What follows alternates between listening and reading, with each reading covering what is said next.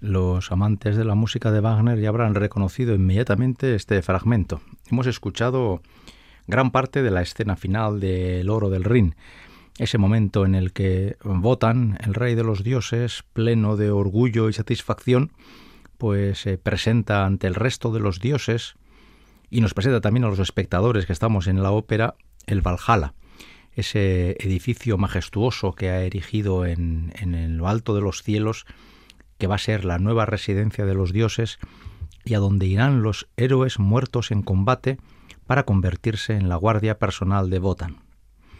Hemos comenzado este programa aquí en Radio Vitoria, este programa de Ópera On, porque hoy vamos a dedicar todo nuestro programa, y la verdad es que no ha sido fácil, luego explicaré por qué, a Wotan, el rey de los dioses, el gran protagonista del Anillo del Nibelungo, la obra más larga del repertorio tradicional wagneriano, una obra que en realidad son cuatro, El oro del Rin, La Valquiria, Sigfrido y El ocaso de los dioses, y que viene a durar aproximadamente, según versiones, unas 13 horas, 13 horas y media, y que se suele hacer en cuatro días, a ser posibles consecutivos, para que se pueda seguir todo el hilo.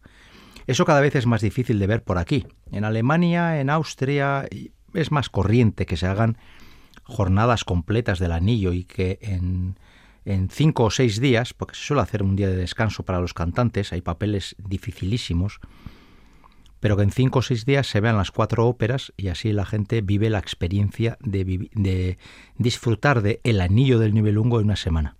Un servidor eso lo ha podido hacer solamente una vez y les digo que es una experiencia para los que somos, porque yo me incluyo wagnerianos, es casi místico. La voz que hemos escuchado, una voz varonil, una voz mm, de una gran eh, profundidad y desde luego muy adecuada para el papel, es la del bajo barítono canadiense George London, y es que hoy vamos a escuchar eh, la evolución del personaje de Botan desde el oro del Rin hasta su última aparición en la tetralogía, en este programa que dedicamos a repasar lo más significativo de un personaje realmente singular, cual es Botan, que es no solamente es un dios, lo cual es objetivo, sino que además es el rey de los dioses. Wotan siempre se presenta en la iconografía mm, wagneriana con una lanza en la mano y con, y con un gran sombrero que tapa parte del ojo que él tuvo que perder para poder adquirir todos los poderes que le fueron conferidos. Es decir, él hizo eh, la lanza con una rama de un fresno que arrancó y a modo de peaje para poder ser el rey de los dioses tuvo que perder un ojo y va siempre con un parche que lo disimula con el ala del sombrero que cae sobre su ojo para mitigar un poco la imagen, ¿no? Bueno, eso es la, la, imagen iconográfica del mundo wagneriano en cuanto al personaje de Wotan. Hoy en día al personaje de Wotan se le suele caracterizar de 7.000 maneras distintas, más o menos respetuosas con esa iconografía. Pero lo cierto es que el, gran símbolo de Wotan es eh, su lanza, donde se escriben todos los pactos, y él, Votan como rey de los dioses es el guardián de los pactos y la lanza es el símbolo del poder y el segundo elemento peculiar del personaje sería eh, ese parche en el ojo que le recuerda que no es perfecto y es que para poder adquirir ese poder tuvo que renunciar a algo para él muy querido, tan querido como pueda ser para cualquiera de nosotros un ojo. Pues bien, el personaje de Votan aparece en el O del Rin, en la Valquiria y en Sigfrido de forma física, presente. Y además, en algún caso, como en el del Rin, se convierte quizás en el personaje que más cante en toda la ópera. Eh, en la Valquiria, en Sigfrido, tiene, eh, bueno, sobre todo en la Valquiria, tiene un papelón impresionante y es uno de los papeles más complicados por su largura y por su densidad para hacerlo bien. En Sigfrido, el papel de Wotan ya es más llevadero, incluso es más grave. Hay cantantes que se defienden muy bien con el del Rin y con Sigfrido lo pasan mal y al revés también. En Sigfrido sus apariciones son más esporádicas y aunque cada una de ellas es larga, entre, entre aparición y aparición tienen muchos momentos de descanso. Y en el ocaso de los dioses Votan no aparece, aunque es mencionado en muchas ocasiones, sobre todo en dos grandes momentos, que los dejaremos para el final del programa. En este momento del oro del Rin, Votan es un ser orgulloso. Él ha construido una enorme fortaleza, un palacio fortaleza donde va a vivir con su esposa Frika y con el resto de los dioses, donde va a recibir a los héroes muertos en combate, y ha conseguido además que los gigantes Fasolt y Fafner le hagan ese gran edificio, y ha conseguido arreglar lo que aparentemente era un pequeño problema de pago de deuda, que parece ser ya está arreglado. Los que hemos vivido la tetralogía sabemos que el, el tema, lejos de arreglarse, se ha complicado mucho y va a provocar incluso el fin de los dioses, pero para eso queda un buen tiempo. La voz de George London. George London es un cantante que tuvo una carrera relativamente corta. En la década de los 40 y 50 fue uno de los grandísimos barítonos bajos wagnerianos y Wotan o Anfortas fueron seguramente sus papeles, y junto con la holandesa errante, sus papeles fetiche. Pero vamos a caminar hacia adelante. En la Valquiria, Wotan tiene una presencia eh, muy importante. En el acto primero no aparece, aunque sabemos que todo lo que aparece en el acto primero es por voluntad de Wotan. Pero en el segundo acto sí que aparece. Y en el segundo acto eh, tiene uno de los momentos cumbre de la tetralogía wagneriana. Eh, con este momento, un servidor, que insisto, no tengo ningún problema en definirme como wagneriano acérrimo, los que como yo disfrutamos de la música de Wagner lo consideramos un momento precioso, que es el gran monólogo de Wotan del acto segundo, donde Wotan va a explicar todo el oro del Rin y luego va a explicar también cuáles son sus sentimientos y su eh, deseo de que Brunilda, su hija predilecta, cumpla su voluntad. Los anti-wagnerianos suelen decir que este es el ejemplo perfecto del tostón wagneriano, de un rollo que se casca a Wotan durante minutos y minutos para contarnos lo que ya sabemos. Bien, pues cada uno lo ve de su manera. Yo, yo desde luego disfruto mucho con este momento, que es muy largo, por cierto. Viene a durar como 12 o 13 minutos. No lo vamos a ir completo. Pero en este, en este monólogo de Votan, Votan ya ha pasado de ser un personaje engreído, eh, muy confiado en sí mismo y bastante prepotente en el lodo del ring, ahora ya empieza a generar sus dudas porque su mujer frica le ha puesto freno a sus ansias de control, ¿no? Y él está preocupado. Vamos a aprovechar además este corte para escuchar al que para muchos es el mejor Votan del siglo XX, Hans Hotter, en una grabación de 1938, es decir, tiene casi 85 años esta grabación. Vamos a escuchar estos casi nueve minutos del monólogo de Votan y luego seguimos hablando de un personaje tan peculiar.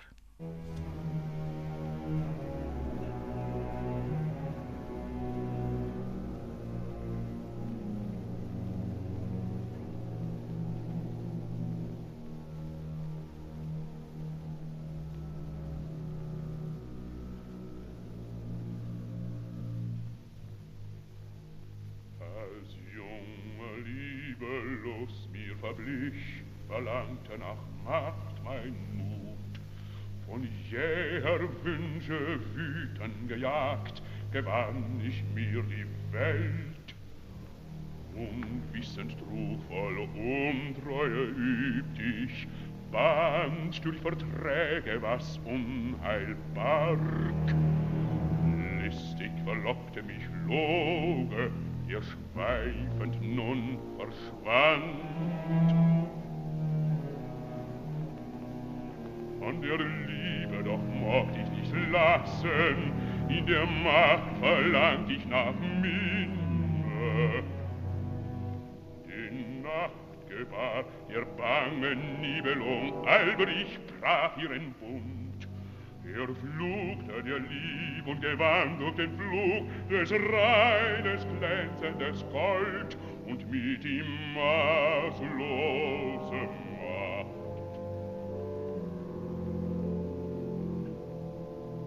Den Ring, den er schob, entriss ich ihm listig. Doch nicht im Rhein gab ich ihn zurück, mit ihm bezahlt ich Wallhalszinnen. Der Burg, die Riesen mir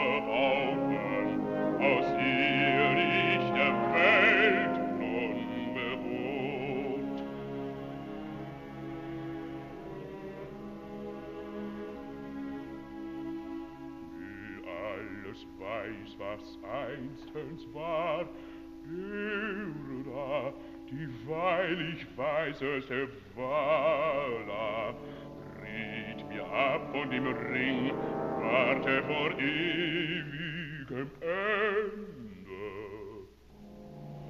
Kunde empfing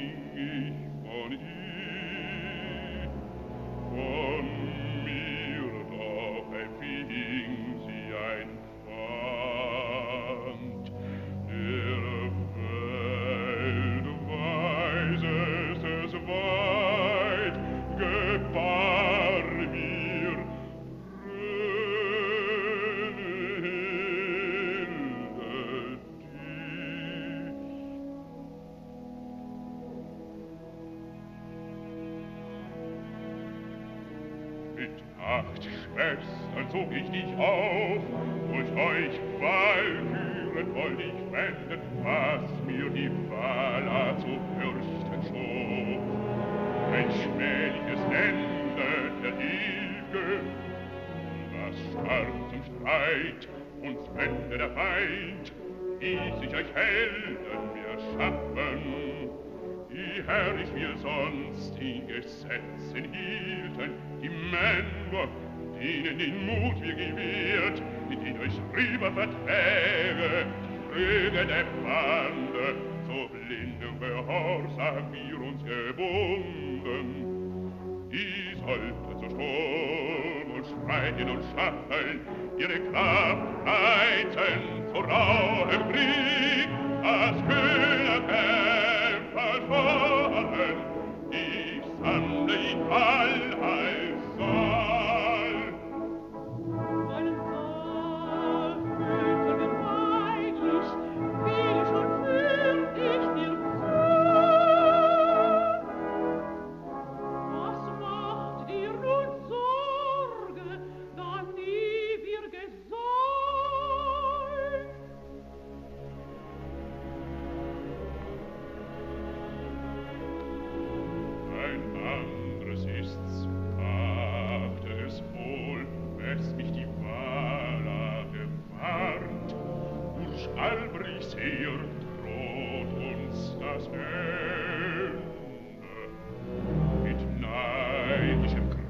Grollt mir der Nibelung, doch scheu ich nun nicht seine nächtigen Scharen, meine Helden schüben mir Sieg. Und wenn je den Ring zurück ihr gewände, dann wäre Fallhalt verloren.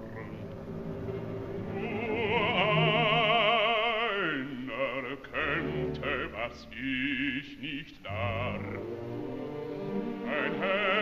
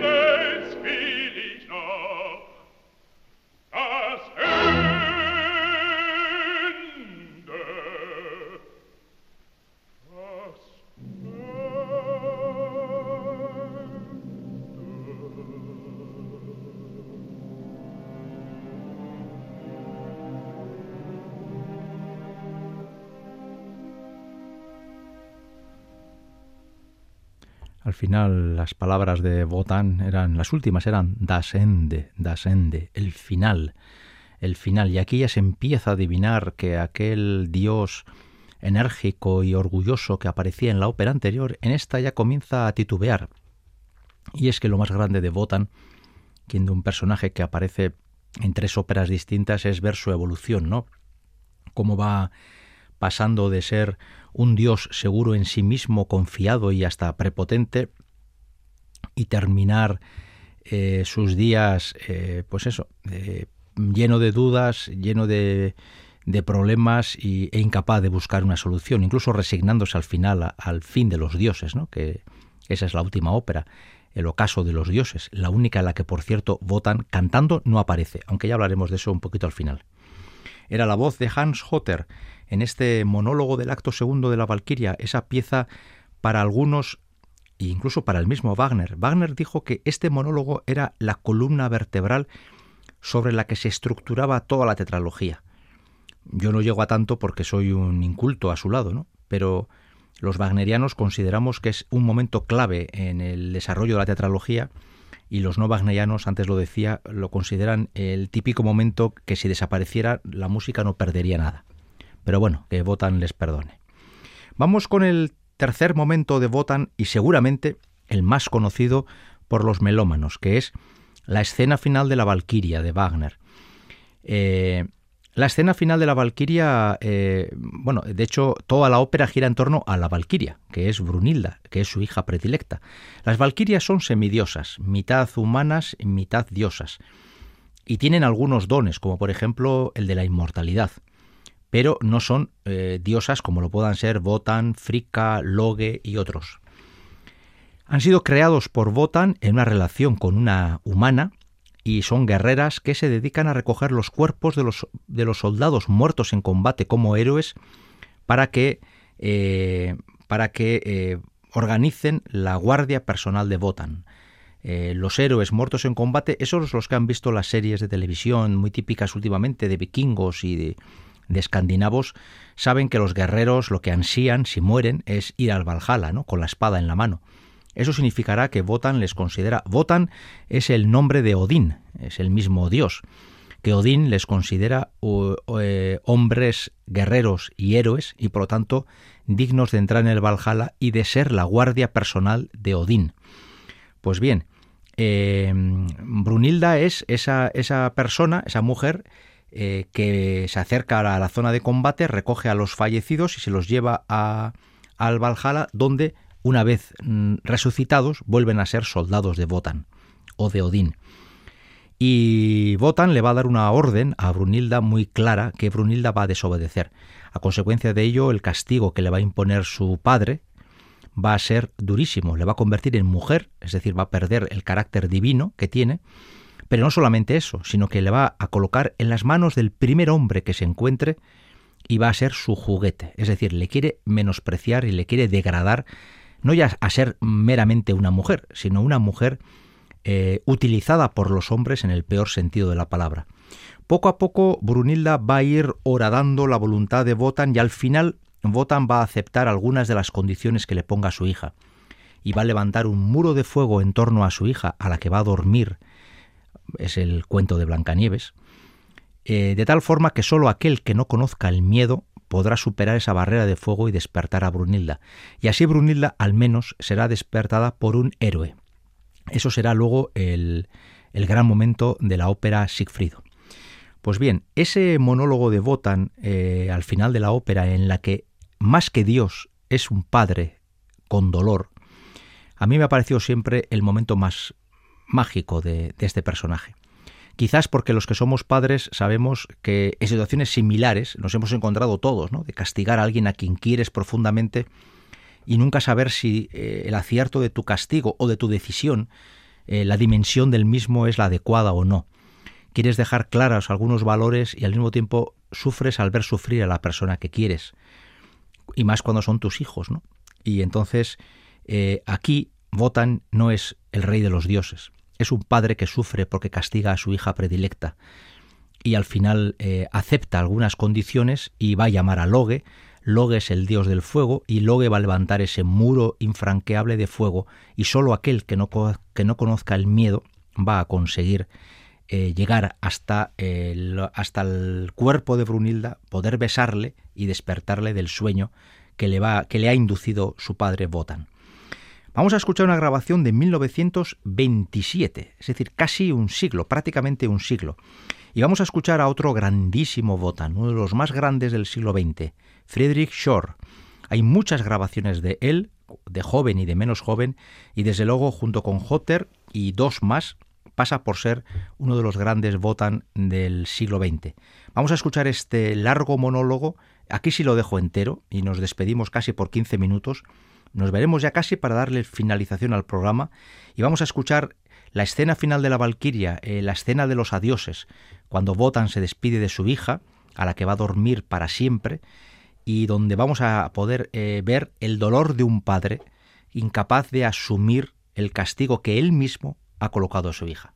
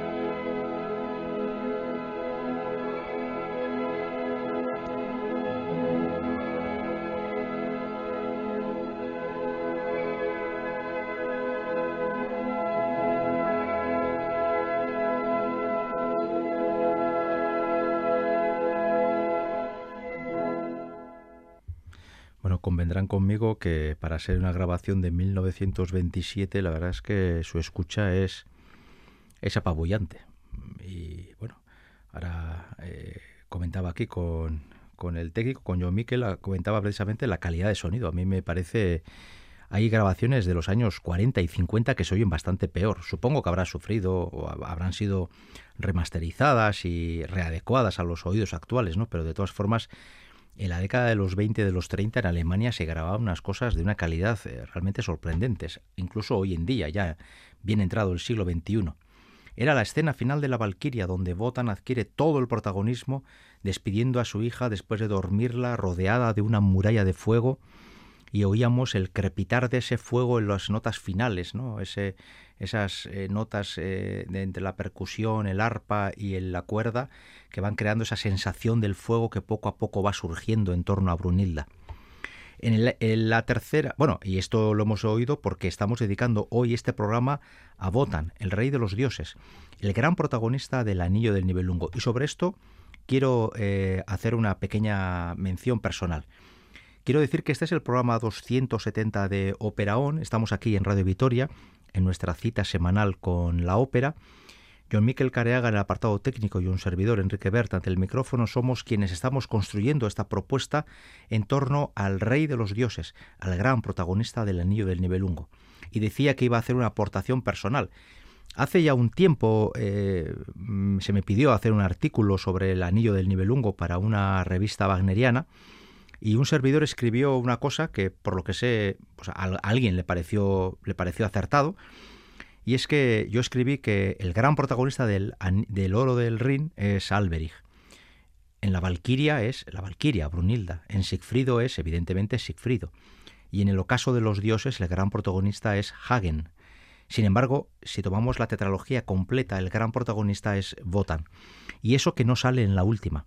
Y antes también decía que al final comentaríamos lo de eso de salir o no salir. Y es que en principio, tal y como está prevista la tetralogía, en la escena final del ocaso de los dioses, cuando el fuego de la pira funeraria de Sigfrido llega hasta el Valhalla y el Valhalla coge fuego, tiene que aparecer Wotan eh, ya eh, mayor, con aspecto de hombre cansado y anciano, rodeado de sus soldados y resignándose al fin de la época de los dioses, aceptando la muerte del fuego como inevitable. Pero es que además el personaje de Botan va a estar en boca de dos personajes eh, en un larguísimo diálogo que hay en el acto primero entre Valtraute y Brunilda, donde una y otra vez Valtraute va a tratar de convencer a Brunilda de que entregue el anillo del nivelungo para que vuelva el orden de las cosas.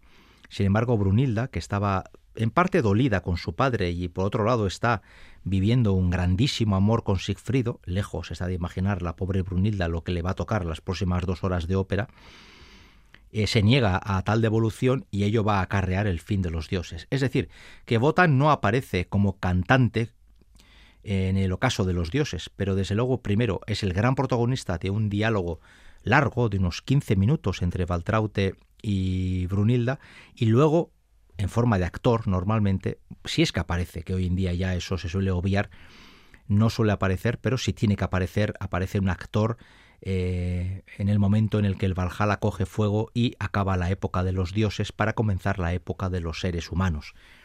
Pues bien, Wotan es el, el gran elemento sobre el que se articula toda una obra de unas dimensiones extraordinarias y que para bien o para mal, sea uno wagneriano o antiwagneriano, sea uno amante de su música o no, eh, sea incluso uno, eh, no sé, tenga la opinión que tenga sobre la personalidad del compositor, nadie puede poner en duda que El Anillo del Nibelungo es no ya una ópera clave en la historia de este arte, sino seguramente una obra clave en la historia del arte occidental.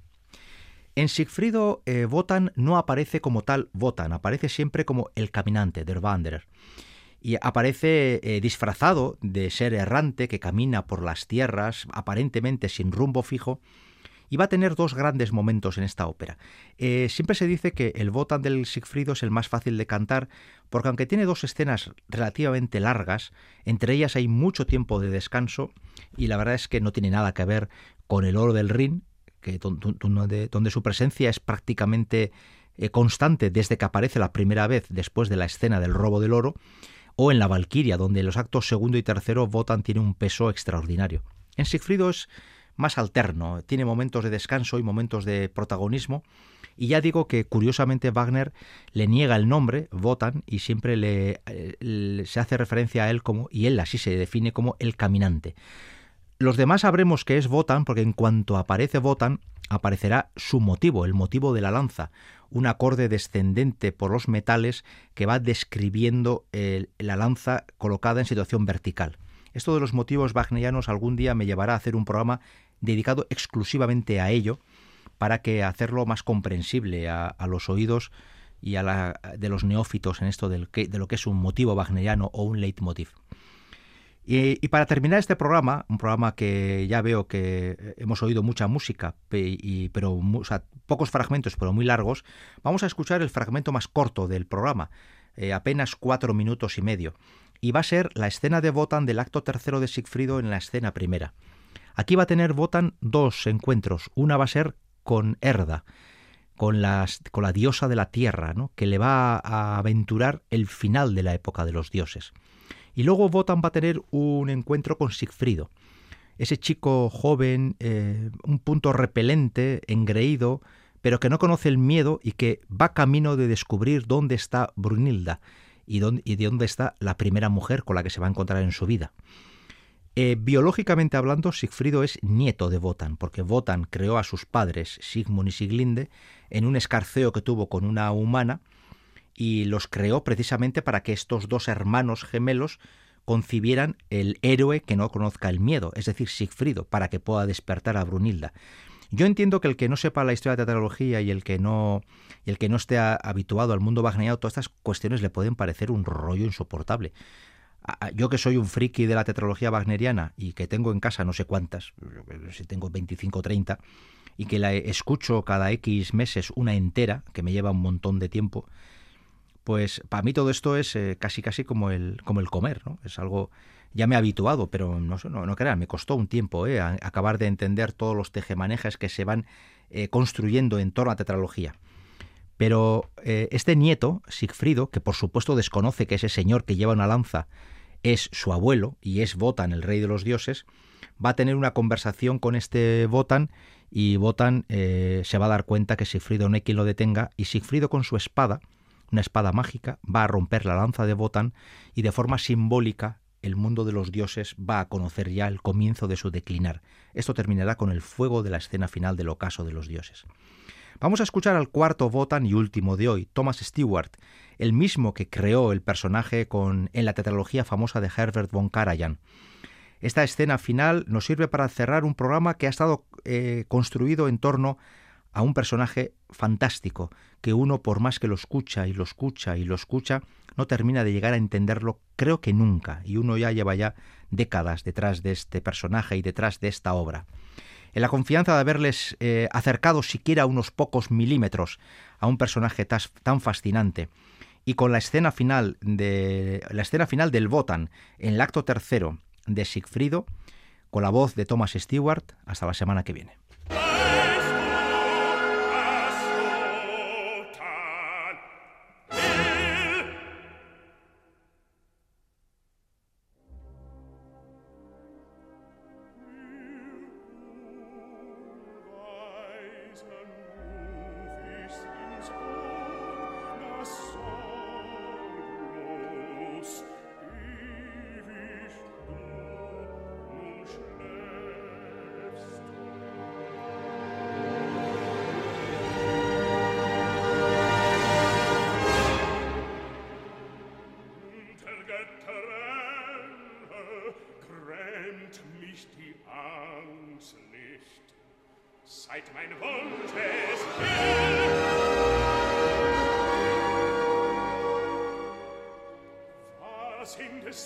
mich als wildem Schmerze verzweifeln einzig beschloss,